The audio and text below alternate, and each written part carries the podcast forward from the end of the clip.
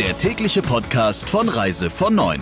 Die Top-News der Travel Industry im Überblick. In 15 Sekunden geht's los. Drei-Sterne-Restaurant, Fünf-Sterne-Hotel, Sechs-Sterne-Schutz. Wenn Ihre Kunden das Beste wollen, legen Sie jetzt eins drauf. Empfehlen Sie Medical Protect Plus, das 6-Sterne-Service-Paket der URV. Jetzt informieren unter urv.de/slash Sterneschutz. Mit Ursula Lampe. Schönen guten Morgen.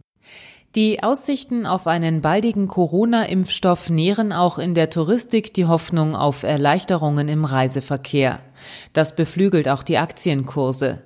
TUI Papiere, die am Freitag noch bei 3,54 Euro gelegen hatten, notierten gestern Mittag mit 4,81 Euro um fast 36 Prozent höher.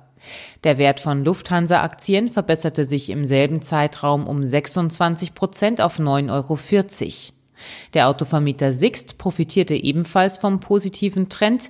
Der Aktienkurs stieg von Freitag bis gestern um 17 Prozent auf 82,65 Euro.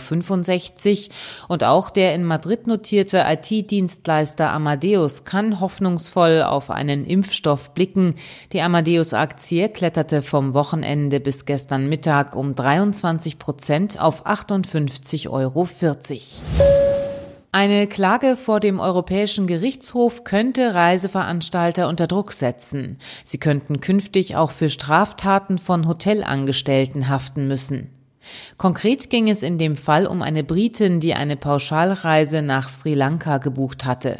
Laut Deutschland Today war sie dort im Ressort von einem Hotelmitarbeiter vergewaltigt worden. Zurück in ihre Heimat forderte die Britin Schadenersatz von ihrem Reiseveranstalter und zog vor Gericht. Nach Ansicht des Generalanwalts des EuGH muss der Reiseveranstalter diesen Schadenersatz leisten. Es wird erwartet, dass das Gericht der Empfehlung des Generalanwalts folgen wird. Das waren noch Zeiten, als der Fluggesellschaft Etihad aus Abu Dhabi kein Ziel zu groß sein konnte. Im Akkord beteiligte sie sich an anderen Airlines, um behördliche Restriktionen zu umgehen, die ihre Start- und Landerechte begrenzten. Schon vor Corona zeigte sich allerdings, dass diese Strategie nicht aufgegangen war. Nun bereitet sich Etihad auf eine dauerhafte Schrumpfkur vor. Der Carrier will künftig nur noch eine mittelgroße Fluggesellschaft sein und sich auf seine Flotte an Großraumflugzeugen konzentrieren, allerdings ohne den A380. Außerdem setzt Etihad den Rotstift beim Management an. Mehrere Top-Manager müssen gehen. Man könne nicht fortfahren, sich an einer Marktentwicklung zu orientieren, die sich für die absehbare Zukunft geändert habe, kommentiert die Konzernspitze den Kahlschlag. Der Verband unabhängiger selbstständiger Reisebüros setzt auf Verbesserungen bei den Überbrückungshilfen. Bei einer Verlängerung der Hilfen sollte die Deckelung auf 85.000 Euro maximale Förderung pro Monat angehoben werden, fordert die Verbandsvorsitzende Linhoff. Der VUSR sei dazu mit der Politik im Gespräch. Auch bei den Provisionen wünscht sich die Managerin Veränderungen. Zudem solle der Unternehmerlohn künftig nicht nur bei Einzelunternehmern angesetzt werden dürfen. In Nordrhein-Westfalen, Thüringen und Baden-Württemberg sei dies schon der Fall.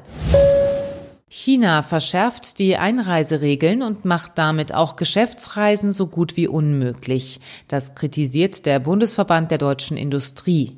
In China müssen künftig Konsulate Corona-Tests bestätigen und bei Umsteigeflügen sind erneute Tests Pflicht. Wie das funktionieren soll, bleibt bislang unklar. In der Praxis seien diese Einschränkungen für viele Unternehmen ein faktischer Einreisestopp, so BDI-Hauptgeschäftsführer Lang. Dies belaste die Geschäftstätigkeit der deutschen Industrie im wichtigen chinesischen Markt sehr. Soweit die wichtigsten Meldungen aus der Branche. Ihnen noch einen schönen Tag. Der Reise von Neuen Podcast in Kooperation mit Radio Tourism. Mehr News aus der Travel Industry finden Sie auf reisevon und in unserem täglichen kostenlosen Newsletter.